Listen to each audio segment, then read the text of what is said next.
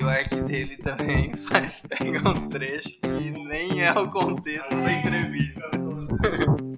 Big, big. Fala pessoal, estamos começando aqui mais um Arc 2P. Hey! Animação aí. Eu sou o Danilo, estamos aqui com o Samuel, Ô pessoal. o Satoshi Opa! e a Elis. Oi. E hoje o nosso tema é sobre controle. Muito bem, sob controle de quem? Pergunta que não quer calar. Explica aí então qual que é o tema. É... Satoshi. Vamos falar com o especialista aqui, né? Na verdade, o tema surgiu em cima do, de uma entrevista que o Dark Ingles deu pro, pra, pro jornal É o País. É, foi uma entrevista feita pelo. Não vou conseguir pronunciar. Anatio o nome, Zabalbeasqua. Tipo isso. Anatio É um, é Zabalbeasqua. um jornalista daquele. El País. Eu falei.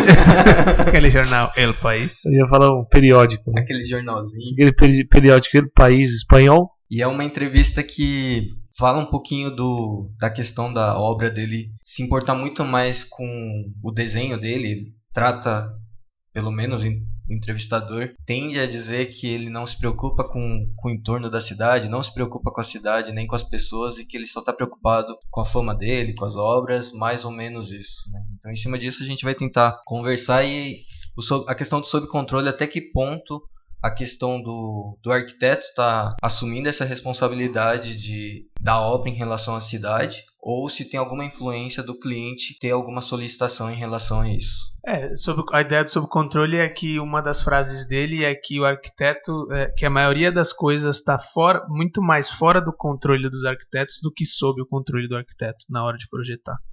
É, isso não necessariamente é uma verdade, né? Talvez foi uma, uma maneira dele é, Se defender? se defender, né?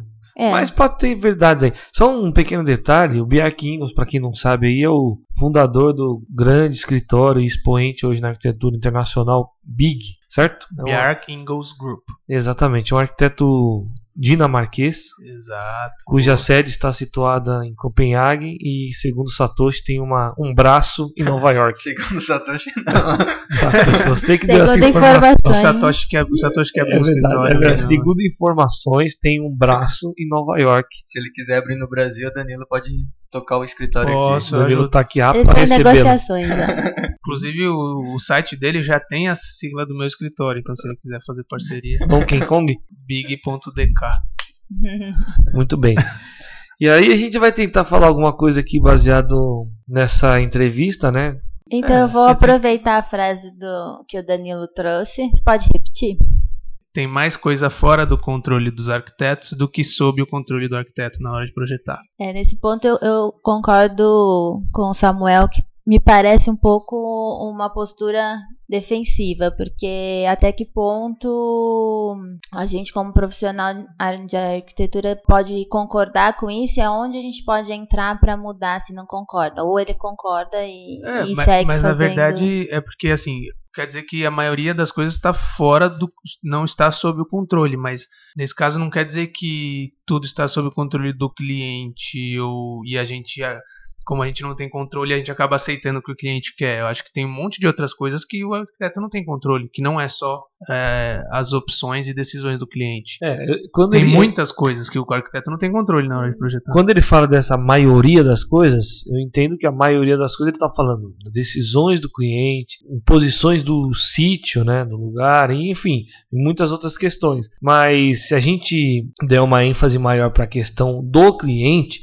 e, e, e Mas isso é uma, uma interpretação nossa. Ele não fala que é, É, o não, cliente mas- que É. põe o controle Sim, em tudo, sim. né? é Por isso que eu falei, se a gente adotar como um parâmetro para a gente seguir a conversa de que realmente o cliente, nessa maioria que ele falou que, tá, que está fora do controle do arquiteto, o cliente abocanha uma grande parte dessa maioria, né? E a gente olha pelas obras dele, ela- elas refletem muito o que é o cliente dele. Por exemplo, a obra do Lego, né? É totalmente o cliente. Enfim, e, e- e dentre outros aí. Eu acho que ele estava se referindo, talvez, majoritariamente aos clientes, eu imagino. Sabendo, obviamente, que tem outras interferências, mas a que mais pesa, eu imagino que seja o cliente. E, ele, Mas então, e eu acho, é e digo que- mais, eu acho que ele usou isso como uma forma de se defender de algumas críticas que estavam vindo em forma de pergunta ali pelo nosso amigo Achu. E aí esse cara tava fazendo as perguntas com um tom até um tanto quanto ácido em alguns momentos. E criticando ferreamente a postura dele, a arquitetura dele e tal. E a, a, gente vai aprofundar mais isso sobre até o ponto de vista da infantilização, né, do, do objeto, do, do, edifício e tal. E, e isso foi uma maneira que eu, eu entendo ali dele se defender, assim, sabe? Jogou a conta. É, não, porque... isso aí não está sob a responsabilidade da arquitetura. A gente, a gente é responsável por um pedacinho. É, mas ao mesmo tempo, de novo, voltando, eu acho que essa maneira de se esquivar, porque uma vez que na, eu pelo menos enxergo na postura que ele tem hoje, né, com, como profissional, toda todo o reconhecimento, né? As pessoas, os clientes dele buscam ele muito pelo que ele faz também. Então, quando na entrevista o entrevistador fala né, dessa infantilização da arquitetura, que, que os projetos dele, né, que as obras deles, dele traz isso, eu acho que então, quando você. Não estou dizendo que é só porque o Lego é o Lego que ele foi buscar, mas quer dizer assim, o, o, alguns dos profissionais, dos clientes que foram buscar o trabalho dele também é, queriam algo relacionado a isso. Então, de que maneira, mais uma vez, por que ele precisa colocar aqui a jogar, vamos dizer assim, a culpa no, no cliente de certas coisas que ele, de, que ele tem feito no, no, nos projetos, se defendendo do, do entrevistador, assim, né? É, mas eu acho que assim, a gente, a gente tá achando que é porque o, é, o Lego pediu um prédio de Lego. E às vezes não, às vezes essa questão da infantilização. Pode ser que ele encontrou isso como uma solução e o Lego adorou e ele se deu bem com o cliente. E, e talvez esse pode ter sido o projeto que ele teve mais controle. A gente não sabe exatamente como que era a relação entre ele e os clientes dele. É, muita coisa é, pode parecer infantil, talvez na hora que você vê o negócio pronto e na solução, só que não é que foi infantil e ele acabou deixando um monte de outras coisas de lado. Ele conseguiu encaixar um monte de outras coisas de funcionalidade, de fluxos que funcionam muito bem dentro de uma coisa que só por causa do formato pode parecer infantil, né? Sim, então... não, mas na verdade eu tô, eu tô colocando aqui, é, é, não sei se é a palavra seria, mas de, não é defendendo, mas eu tô falando que ele tem essa postura, né, como arquiteto e tem a sua linguagem, na verdade. E ele tem o público E ele dele. tem o público que vai atrás, então eu quero dizer assim, ele não precisa, na, na, na minha visão, claro, sem saber exatamente qual que foi o motivo que ele deu essa resposta que a gente está aqui colocando, mas é, eu acho que ele não precisa dizer que está na, na mão do cliente essa questão mais da linguagem dele ou da infantilização da arquitetura. Eu acho que é um conceito dele que é que bem. Ele devia chamar a responsa, bem, né? Que, que, em muitos dos casos é bem, é bem concreto, é bem. Visível. É, bem estruturado, vamos dizer assim, não é nada vago, e que ele pode colocar assim, que os clientes buscam isso, assim como outros clientes buscam outros profissionais de arquitetura pelo que ele faz, né? Então acho que é nesse sentido que eu quero dizer que ele não necessariamente precisa colocar que é está na mão do cliente. Ele mas... não precisa se defender porque ele sabe que o que ele faz tem público e as pessoas gostam. Então, teoricamente, ele não precisaria se defender. É, ele deveria vejo... chamar a responsa e falar: eu faço assim mesmo, o pessoal gosta e eu gosto do que eu faço também. Pronto. É, mas no fundo a postura dele é essa. É, então, mas a questão é que ele não, mas a questão é que ele não precisa mas... se defender, entendeu? É que eu acho que a gente, a gente ainda está interpretando muito a frase dele é é, de que o que tira o controle dele é o cliente. Eu ainda não tenho certeza se é isso totalmente, entendeu? Acho que a gente tá levando muito para esse lado e eu não, não eu sei se é só tá isso. Eu levando para esse lado porque a gente chegou até a entrevista pela é, pelo ArcDaily e que no ArcDaily, como que ele coloca mesmo? Ele fala: "Não importa quão maravilhoso seja um edifício, se não há cliente, não será construído". De novo, ele, ele, ele direciona uma responsabilidade pro cliente, né? Ou mas seja, eu, eu sinto isso como é fundamental. Não, eu não acho isso uma, uma, uma brisa. Na verdade, é. É verdade, mas é eu verdade, acho que eu mas... sinto isso como uma leve cutucada nos críticos dele. Não, sim, sem né? dúvida. Tipo, Na verdade, é um cutucando de lá, outro cutucando tá, de cá. Você pode falar que eu só faço uma coisa estética e tudo mais, mas se não tivesse cliente, eu não ia fazer nada disso. Os clientes gostam, eu gosto do que eu faço, as soluções são boas, então, tipo, para de encher meu saco, sabe? Eu acho, eu enxergo assim essa resposta. Só lembrando que essa questão da infantilização da arquitetura, né? Na verdade, isso é uma terminologia criada pelos críticos. Na verdade, ele não se autodenomina o infantilizador da arquitetura. Mesmo que ele reconheça que na arquitetura dele Às existe vezes, uma. visualmente, esteticamente, É. seja uma solução que parece simples, por isso que se diz infantil pelos críticos, né? Não sei se é tão simples assim. Não, é igual aquele prédio que você falou, que acabou não, não sendo executado, mas que era um prédio que era para ser todas as coisas juntas, que ia ser comércio, residência, instituição, tudo, tudo, tudo misturado no mesmo prédio. E aí ele pegou um símbolo em É, pegou um ideograma de pessoa e transformou em prédio. transformou em um prédio. Então, essa solução, por mais que seja só uma coisa estética, de certa forma é uma ligação meio que infan- infantil, né? Não sei exatamente, entre aspas. É, mas... Mas- o conceito é muito rico, né? Quando ele O traz isso é- para apresentar isso para um cliente, né? Possível cliente, é que eu tenho o livro, né? Então eu dei uma. Sim. Eu sei como ele foi apresentado. Aliás, né? fala do livro, qual que é o... O livro dele é o Yes is More. É um livro que ele tenta apresentar os projetos dele diferente do que já foi apresentado até hoje. Né? Então ele traz isso em formato de quadrinhos, né? que ele acha que é muito mais didático. ele era um apaixonado por quadrinhos, É, né? E realizou um sonho de, de infância aí, que era trabalhar com quadrinhos. Então as próximas edições provavelmente devem vir também, com os projetos novos. Esse livro eu acho que tem projetos até 2014, se eu não me engano. Então acho que agora ele já tem número suficiente para produzir uma segunda edição aí de projetos. O terceiro até. Mas é, é incrível, assim, né? O, o jeito que ele. Tanto que a frase Yes is more é, é muito ele, assim. Sim, total. Então, o cliente solicita, ele vai lá e faz, né? É isso que ele, que ele quer e acredita. Por isso que ele traz um pouco. Talvez ele jogue essa responsabilidade pro cliente. Né? Mas a questão o é que ele pega o que o cliente isso, quer né? fazer, né? E, e traz soluções com aquilo que o cliente tem como ideal, né? Não Se sei. o cliente fala, ah, dá pra fazer isso? A gente pode tentar, né? Não sei se dá pra fazer nesse primeiro momento, mas a gente tenta. E se der certo, as coisas vão pra frente, sabe? E ele, e ele adapta e projeta todo o espaço muito bem para que aquilo funcione e não só seja a ideia do cliente e quando executado aquilo pode ter um monte de problemas, né? Ele soluciona muito bem os edifícios dele. É, tem, tem muitos pontos positivos e muitos pontos negativos, eu diria. Ah, Muitos não. Talvez menos, acho que mais positivos e menos negativos. Na arquitetura dele Ah, em geral, tá. né? A maneira como ele, como ele vê isso. Mas tem uma, uma questão que eu queria chamar a atenção aqui, que é sobre uma outra pergunta que o repórter fez para ele, né? Na- no, no decorrer da entrevista, né? Ele coloca muita, muitas vezes assim uma ideia de que realmente ele está buscando reinventar a arquitetura, mas acho que ele não usa essas palavras. Mas ele está trazendo novas eh, soluções, tanto formais quanto, enfim. E até nessa relação com o cliente, de trazer o, o que o cliente quer e adaptar aquilo, enfim.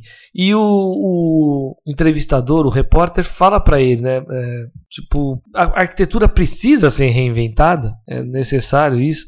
Ou seja, com uma, uma clara Crítica. É, uma maneira de dar uma cutucada nele ali, né?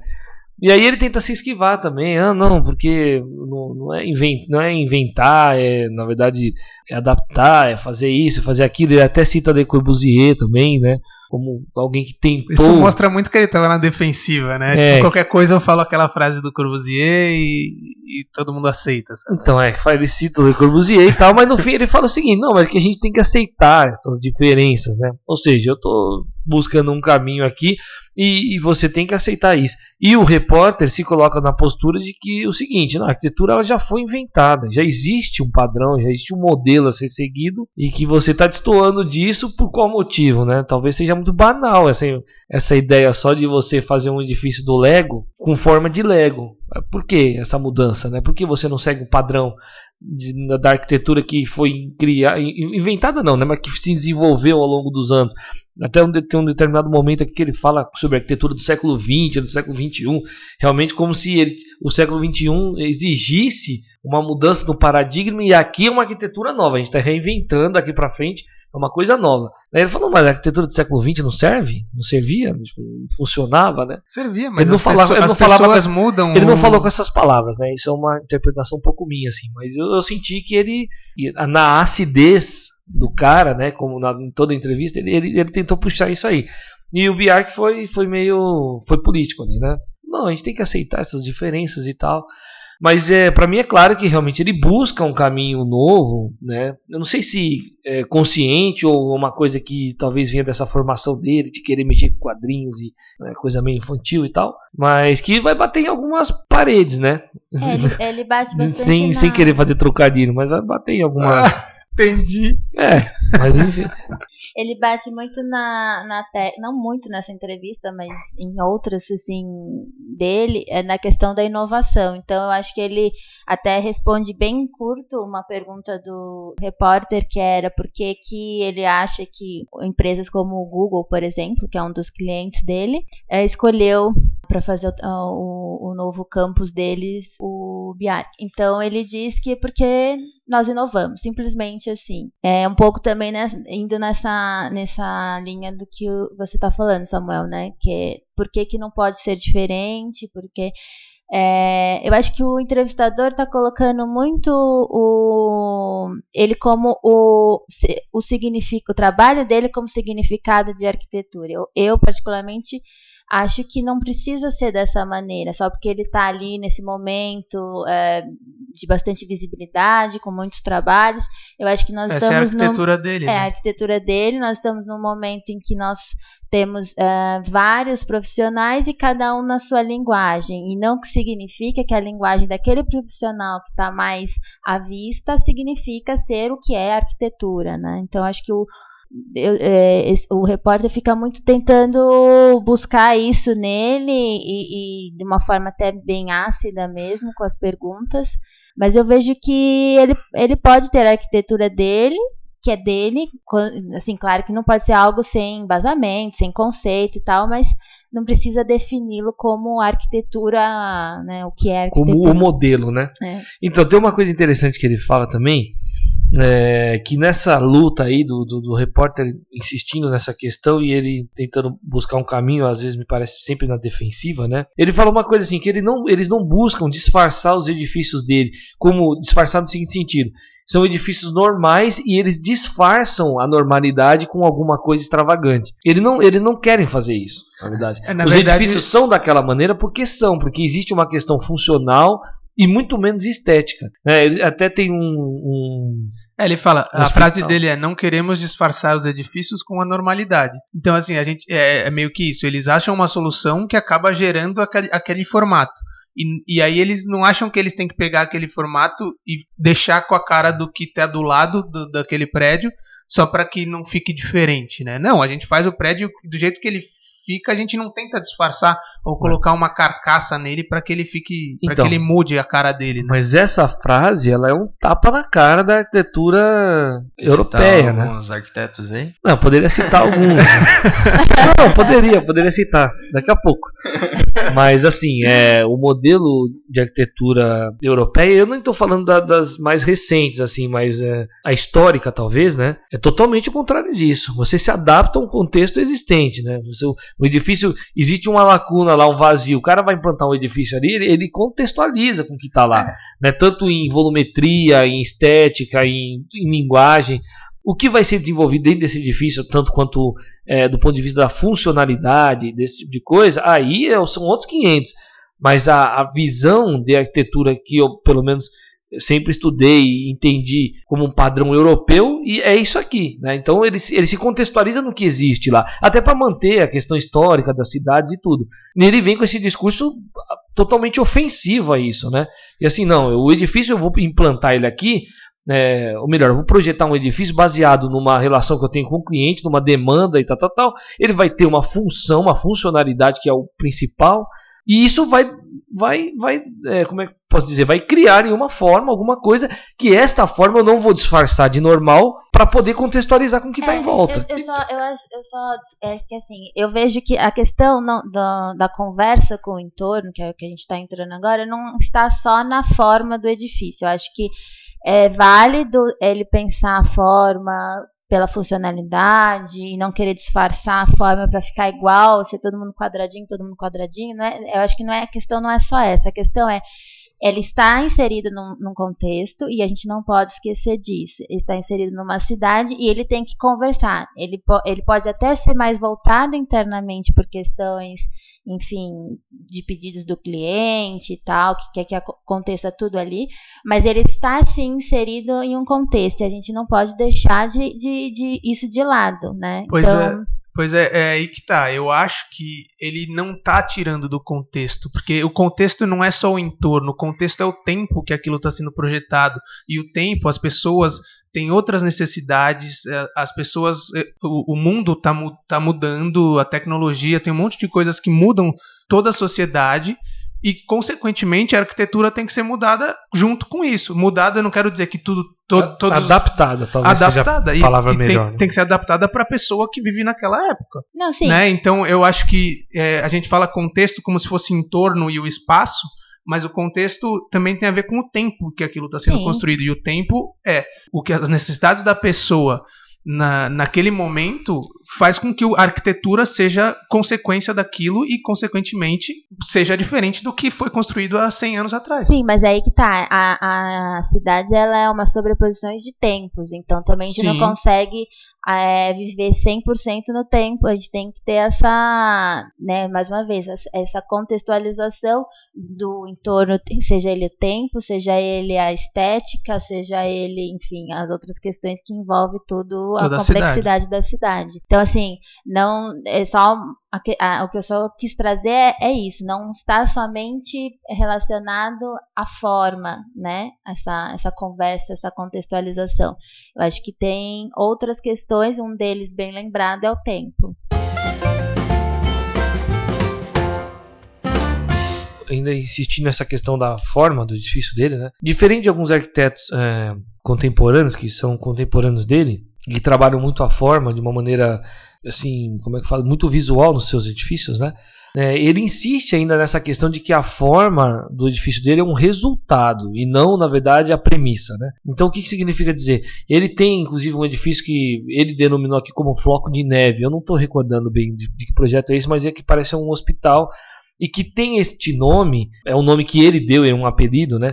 Porque parece ou lembra alguma coisa assim, mas ele fala que a funcionalidade desse edifício enquanto hospital é perfeita e que esse nome, na verdade, é, demandou da, dessa cara que ficou, mas a cara de floco de neve foi que uma o edifício consequência. foi uma consequência dessa funcionalidade que ele alcançou. E aí a mesma coisa ele fala sobre aquele edifício que está, eu não sei se já está construído em Nova York, Manhattan, que é uma. Está construído. É, W57? É, conhecido como pirâmide. Exatamente, é isso que ele falou. Ele falou assim: teve uma empresa que os meus clientes contrataram uma empresa para escolher o um nome do edifício. E, enfim, né, dentre vários nomes, escolheram o W57. É, Só que as é, pessoas. Verdade, é, é via 57 West, né? Isso, exatamente via 57 West.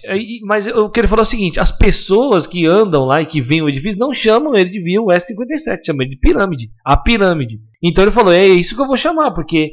É, e aí, para encerrar até essa minha, minha fala sobre a questão da forma e tal, que ele, que ele fala, tem uma.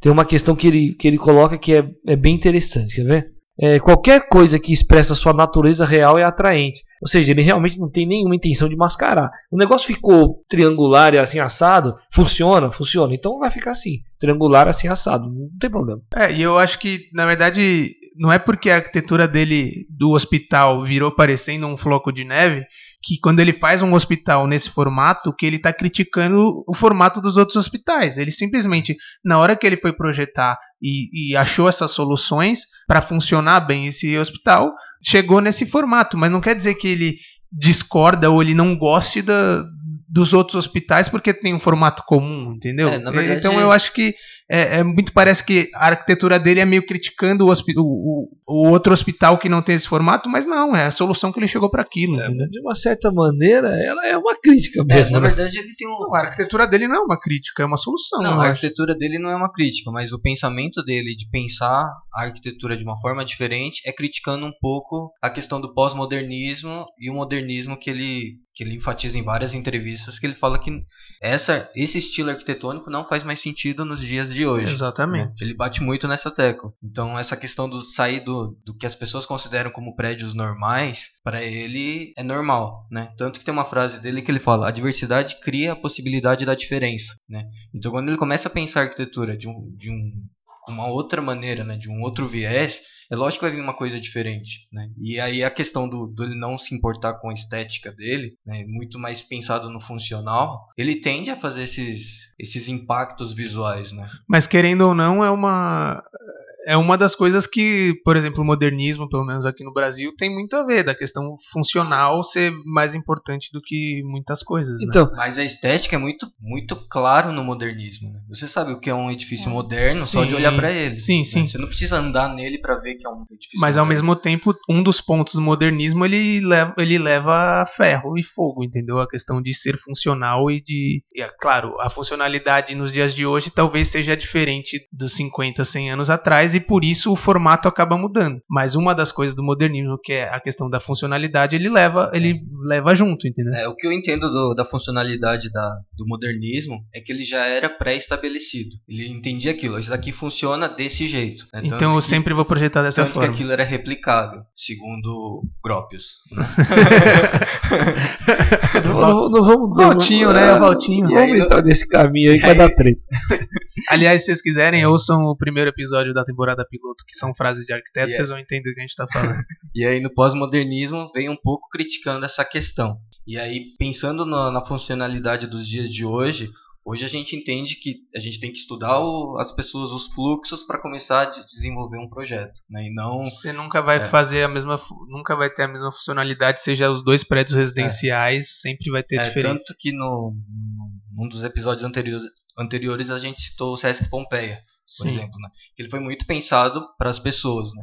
De repente, se fosse, sei lá, em Itaquera, as pessoas iam usar de uma outra forma. Talvez o projeto não funcionaria do mesmo jeito que funcionou em Pompeia. E talvez re local, resolvesse em for formatos e estética diferente então, da. Então isso é uma, é um, uma das críticas muito fortes do Bjark em relação até o pós-modernismo. Né? Por isso que ele cita muito essa questão do ah, para mim o prédio tem que funcionar e tanto faz a estética dele. Mas de novo, é, só, só disso já mostra que a gente ele, ele entende que se o Sesc é Pompeia ou se o Sesc é Itaquera, ele vai ter formatos e vai ter funcionalidades diferentes e usos diferentes. Então ele pensa no contexto e no entorno que ele está sendo construído, sim. Talvez esteticamente, como tá os prédios do lado dele, não. Mas para como vai funcionar naquele espaço, ele pensa.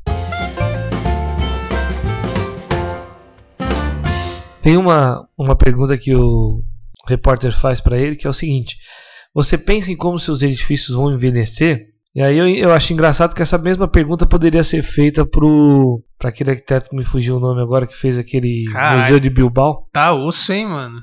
Frank Gehry. Ou pro Calatrava, né? Você pensa como seus edifícios vão envelhecer? E ele falou que sim, que ele pensa, né? O, o Bjark Ingels, né? E apesar de eu ver nos edifícios dele uma forma muito ousada, eu não vejo. E eu, eu não sou um defensor assim da arquitetura do Bjark Ingels, muito pelo contrário. Eu me alinho é, por uma questão de gosto, de cultura, sei lá do que, e já está em mim, eu me alinho com outro pensamento, um pouco mais conservador.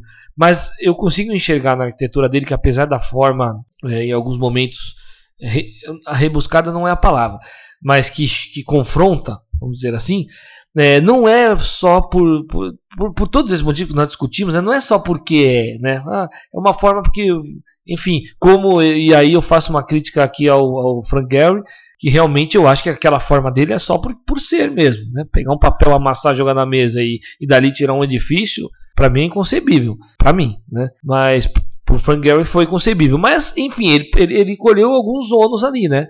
É, teve problemas com, esse, com essa forma só por ser.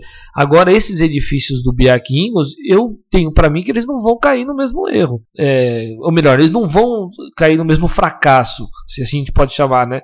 Porque são edifícios que têm um pensamento de funcionalidade e até muito mais do que isso, construtivos, que resolvem as questões de tal maneira que a forma, mesmo que ficando como ficou, ela não é tão banal. E mesmo os caras até chamando de infantil, né? É, ah, é uma arquitetura infantilizada e tal. E, e isso, na verdade, não precisa soar negativo. Infantilizar, né? Mas eu, eu, eu, entendo que essa arquitetura dele não vai cair nesse, nesse mar aí que caiu, por exemplo, o Calatrava, o Franguelo e outros que ousaram algumas formas só por fazer a forma e tiveram problemas piores né, em posterior, por exemplo, questões estruturais e o edifício não se sustenta, para ser bem direto. E, e, eu acho que ele não vai ter esse problema, pelo menos eu, com a maneira como eu vejo, que apesar da forma meio maluca às vezes, é, tem coerência. Me parece que tem coerência, né? As obras da Zarra também, né? Você acha? Tem coerência, eu acho. Eu acho que um pouco menos do que o Big, mas tem. Em relação ao que? Não, em relação à, forma como Você ela. Acho que ela é menos menos ousada? Na verdade, não, não, ela, ela é ousada, que... mas acho que é menos eu acho que é resultado da, do, da, funcionalidade não, e mais estética. Na verdade, é outro, a outra maneira de chegar no resultado da funcionalidade. Ela usa, usava, o escritório continua usando, uma tecnologia né, que leva a esse tipo, a forma acaba sendo mais é, orgânica até, devido ao software que eles é, fazem, que eles utilizam mas uh, ela também tem, tinha essa, esse pensar através da funcionalidade e utilizava-se dessa tecnologia. O Big, no caso, já tem, começa partindo do mesmo, do mesmo princípio, mas a forma de. Aí é questão de formas de projetar, e aí entra, claro, a é identidade é de cada um, a linguagem. O Big é uma forma mais, mais manual, manual através de maquete né, física. física. Então, então, por isso que eu falei um pouco menos, entendeu? Mas eu não vejo os dois muito distantes, não. Mas também não estão totalmente alinhados.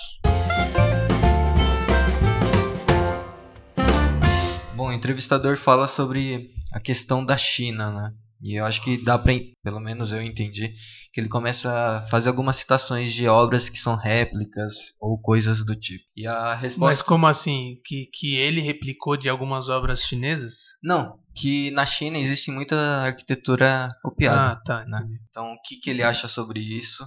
E aí a, a resposta dele é que ele não é contra né, essa questão de cópias, né, talvez inspirações. É, e um exemplo que ele dá é. Ele fala do quadro de Mona Lisa em Paris. Então ele fala: será que é mais fácil trazer 1 bilhão e 300 mil pessoas para ir ver Mona Lisa em Paris? Ou eles têm um lá que é uma cópia que talvez para muitos não vai fazer diferença nenhuma olhar lá ou olhar em Paris? Né? Então ele traz esse exemplo como. Sensacional, como, como uma citação. Né? E pensando um pouco na resposta dele, faz sentido. Né? Eu... É, considerar o prédio uma obra de arte. É. Então acho que se é aquela questão que, que vai lá num lugar só para tirar foto, talvez não seja tão ruim. Agora, se a gente leva isso para entender o contexto da cidade em relação à obra ali, porque ele está ali daquele jeito, aí eu tenho algumas críticas em relação a isso. Pode já mandar. Não, que eu acho que não é simplesmente pegar uma obra e jogar em qualquer lugar. Né? Aí eu acho que a gente acaba voltando para um pensamento do Gropius que não faz o menor sentido. Ou a gente entende hoje que não faz o menor sentido. Ou ele entregou que ele não pensa no contexto. Brincadeira. não, e, outro, e o Satoshi tá, tá perseguindo o Gropius hoje, hein? Não, não tô perseguindo, mas eu tô trazendo um dos pensamentos do criador da Bauhaus ali que que ele coloca ali como manual de como ser um arquiteto modernista. Depois do que ele fez com o Niemeyer, eu não quero conversa com esse cara mais, nunca mais. O Valtinho, o Valtinho foi cuzão. e aí eu acho que não é bem assim que funciona, né? Então, não sei o que vocês acham sobre isso. É, eu acho, eu acho muito legal a comparação que ele faz com uma obra de arte, que muitas vezes as pessoas acabam esquecendo essa relação da arquitetura com arte, né? E, e essa comparação eu acho bem interessante, porque é justamente isso é, se eu for ter uma Mona Lisa em cada esquina, a Mona Lisa talvez não vai ter tantos, não vai ser tão importante. Então, se tiver um monte de prédio igual em um ponto e um diferente, provavelmente esse diferente vai ser o destaque e vai chamar a atenção. É que ele fala muito mais da questão da oportunidade, né? Às não, vezes também. um chinês não tem condições de ir a Paris. Eu acho, eu acho assim, na verdade, é, não, não, não tem problema nenhum na cópia. Não vejo que, que a questão é o nome já diz, não é a verdadeira, é a cópia. E a, a, assim como uma obra de arte é, como a Mona Lisa, é, que tem o, tem o contexto, mesmo que pensando, ah, está lá no Louvre, então tem a obra, tem o contexto, uma, um, um edifício é a mesma coisa, é, ele não vai ter 100% daquela experiência estar vendo uma Mona Lisa no, num Louvre, ou estar vendo uma, um edifício que é, foi feito é, em Paris, por exemplo. Mas eu acho que não precisa ser tão radical a ponto de criminalizar uma cópia, desde que ela seja reconhecida como tal e que e tenha os seus limites com relação. E autorizada ao... também pelos claro, autores é. do original.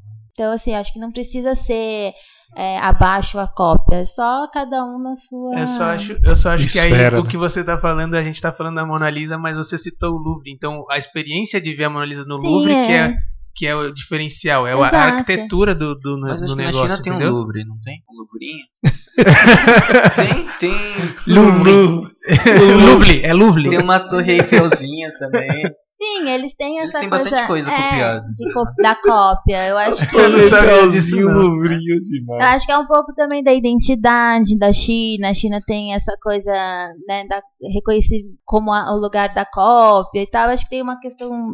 Mas, é, sim, é o que eu quero dizer. Não, você tem. Um... Falando em cópia, eu lembrei de uma frase do Artigas que ele fala que a cópia é fundamental. Ele aprendeu a projetar copiando projetos. Né? Não sei se vocês já ouviram essa frase. Sim, sim. Eu acho incrível, né? Ele fala: Pô, eu não sei fazer nada, vou copiar os grandes arquitetos, vou fazer o projeto várias vezes, o que eles fizeram, para depois começar a produzir o meu. É que a gente não é, pode só esquecer a diferença entre plágio e cópia. Sim, é, São então, coisas diferentes. É, é, é, você falando essa frase me lembra de um não sei quem é, é anônimo, a frase que diz que se você está sendo copiado, isso é um significado de que o seu trabalho é bom, né? Então, mas enfim, mas é, é justamente isso, é, a experiência de estar lá vendo a Mona Lisa no Louvre, na França, é uma. De estar tá vendo no Louvrinho do, da China é outra. Mas, uh, mas é diferente que a Mona Lisa não foi feita para estar no Louvre. Não, é que aí você começa a entrar em outras questões. Sim, sim, né? questão artística, mas é, é o que eu quero dizer é que Nenhuma obra a arquitetura ela... Sim, é que a gente não. A gente pode chamar arquitetura de arte, sim, mas é um tipo de arte, não dá para se comparar sim, sim, a uma sim, arte como. Eu acho que só em Otim tem obras que são pensadas para ele. Só né? para lá, o que não funciona em nenhum que, outro lugar. É, o resto eu acho que não é bem assim que funciona. Ele é, ele é a favor da gentrificação, né? Não a favor, mas ele não, não ele vê entende, isso como é, ele entende que a consequência é natural. Exatamente, ele não vê isso como uma atividade predatória. Pelo contrário, é isso aí, o Satoshi falou bem. É uma consequência natural da evolução das cidades, né? Do, mas é, das porções explica, urbanas. Tenta explicar então, sucintamente a, o que é a gentrificação para quem está ouvindo. Acho que, a, bom, eu vou, eu vou falar aqui, você, eles me, me corrijam, me enfim. É porque, é porque, é um termo, é um termo bem técnico e às vezes pode estar tem gente que está ouvindo que não sabe exatamente o que é, está falando. Na verdade, é, ele trata, na verdade é um, é um, fenômeno, né, que trata sobre essa questão das alterações é, da dinâmica de uma composição local de, de um bairro, por exemplo, onde entram ali novos edifícios, novas torres e elas alteram é, a dinâmica. Na verdade, a dinâmica desse lugar, tanto social quanto, é, enfim, né, de, de, movimento de pessoas. Urbano, e, né, o dia a dia. Imobiliária. Exatamente. Essa, você tem uma cidade ali que tem um contexto já de alguns anos e tal, desenvolvimento linear.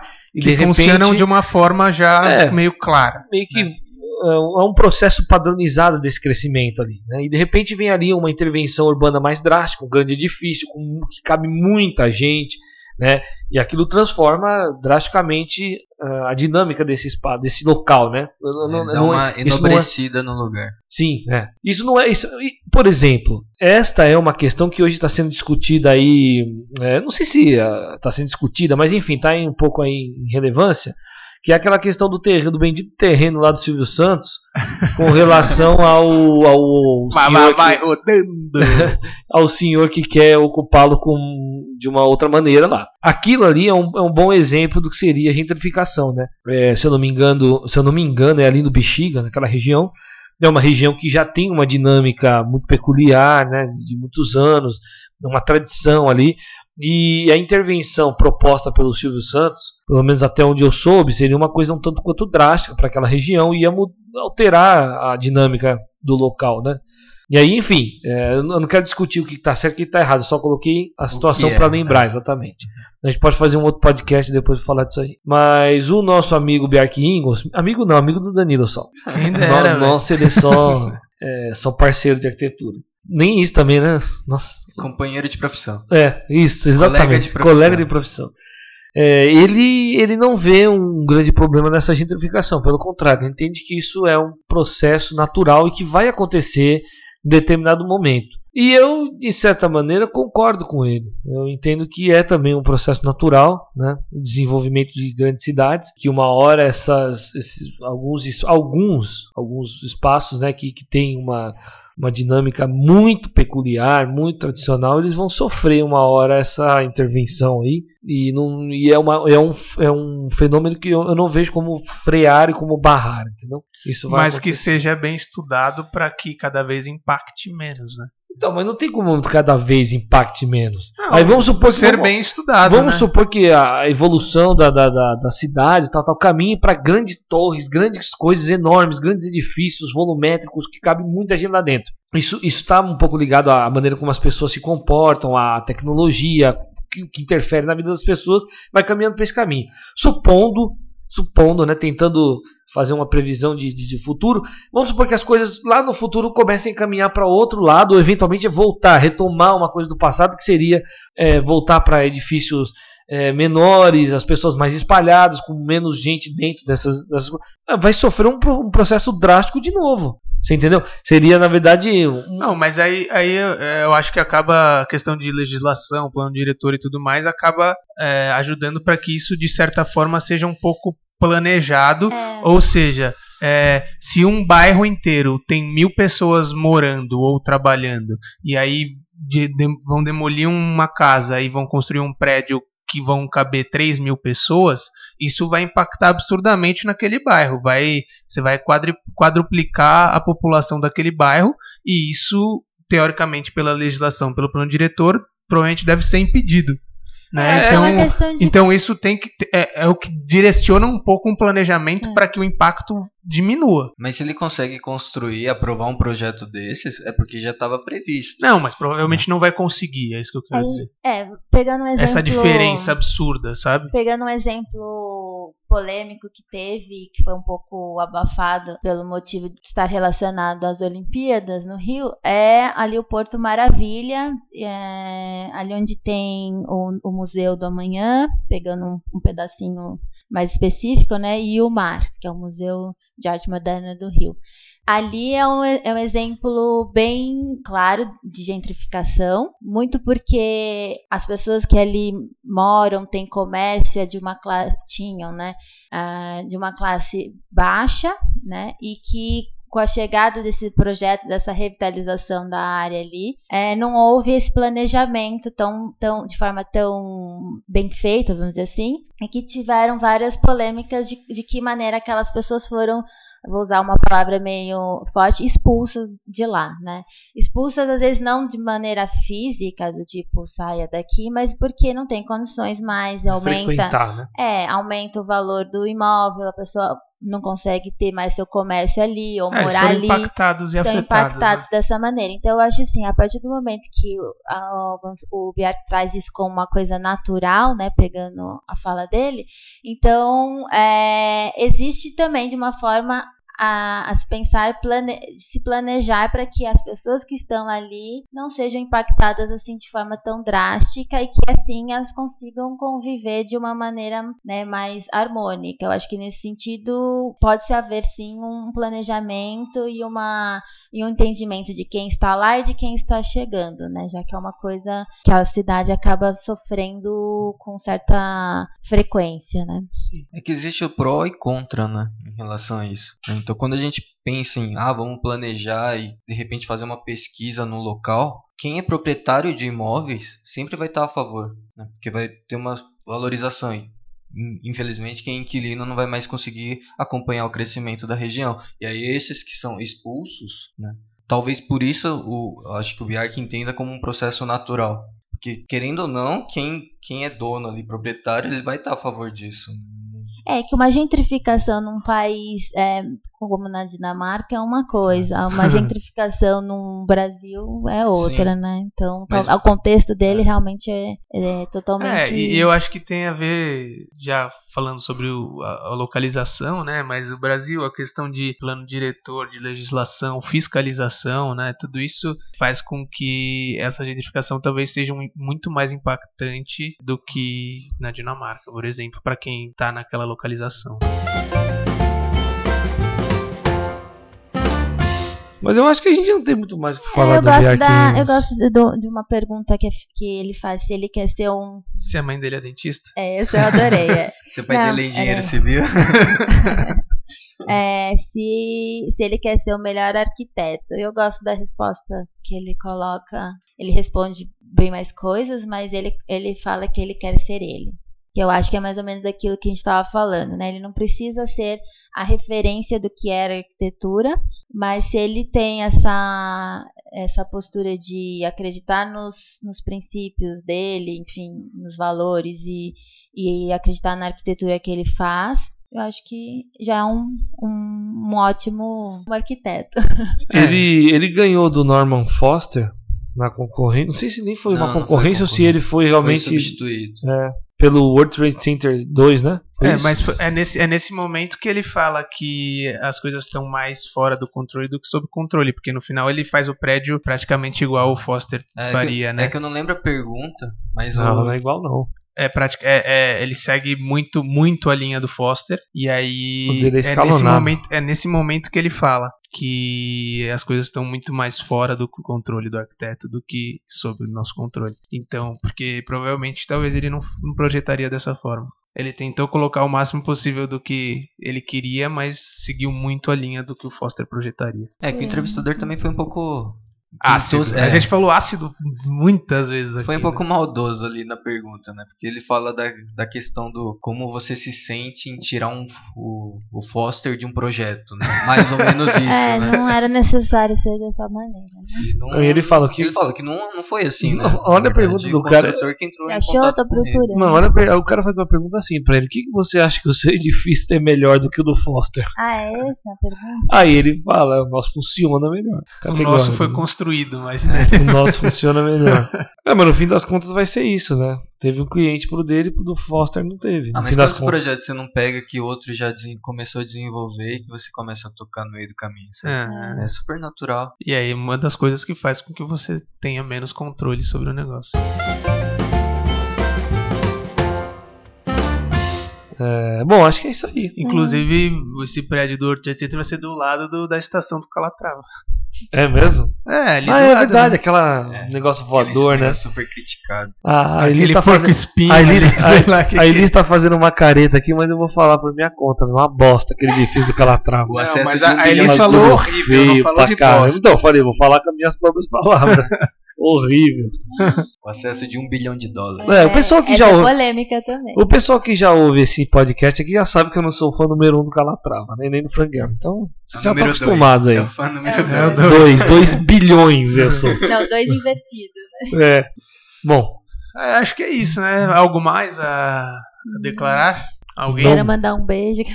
É, inclusive, acho que a gente poderia falar, Big, se a gente estiver falando uma coisa errada, pode vir aqui, a gente tá, tá aberto pra você vir fazer, traduzir, então. né? participar. Então, fiquem, fiquem à vontade para se defender. se defende. A gente tava mais Quer defendendo vocês- ele do que acusando. Vocês vocês querem traduzir para o inglês para ele entender? Big, you are invited here to our podcast. Com certeza que ele tá ouvindo.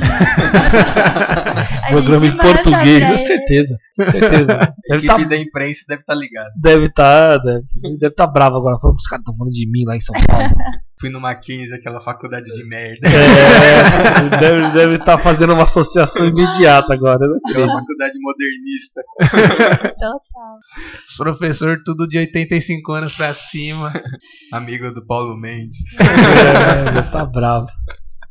Mas é isso, pessoal. Espero que vocês tenham gostado aí. E leiam as entrevistas, uh, as- os itens que a gente falou aqui, que são bem interessantes para vocês A gente tomarem. vai deixar na, O na descrição. Vai estar na Exato. descrição lá. O, o link do El País e o do. Do dele, Do arc que foi dele onde também. a gente achou o cara. É, e a gente citou sobre o livro dele também, Yes More, vai ter tudo direitinho aí na, no, no link. E é isso. É, qualquer coisa, qualquer comentários, críticas, sugestões no nosso e-mail. podcast.arc2p.gmail.com Facebook arc2p e Instagram podcast underline arc2p. E é isso. Espero que vocês tenham gostado. Valeu, galera. Até semana que vem. Abraço. Valeu, pessoal. Até mais. Valeu! Tchau. Tchau. Ele trabalhou um tempo com Curras, né? É, não, então isso era uma outra coisa. É, o livro dele é muito Curras, eu acho. Ele tem muita inspiração. Muito de feeling de? Curras. Mas eu acho que ele vai um pouco além do que o Curras diria. Então, e ele responde. Então, isso que ele responde, eu entendi meio isso na resposta que ele fala que você faria diferente do Curras. Eu sou, eu sou feliz. Ele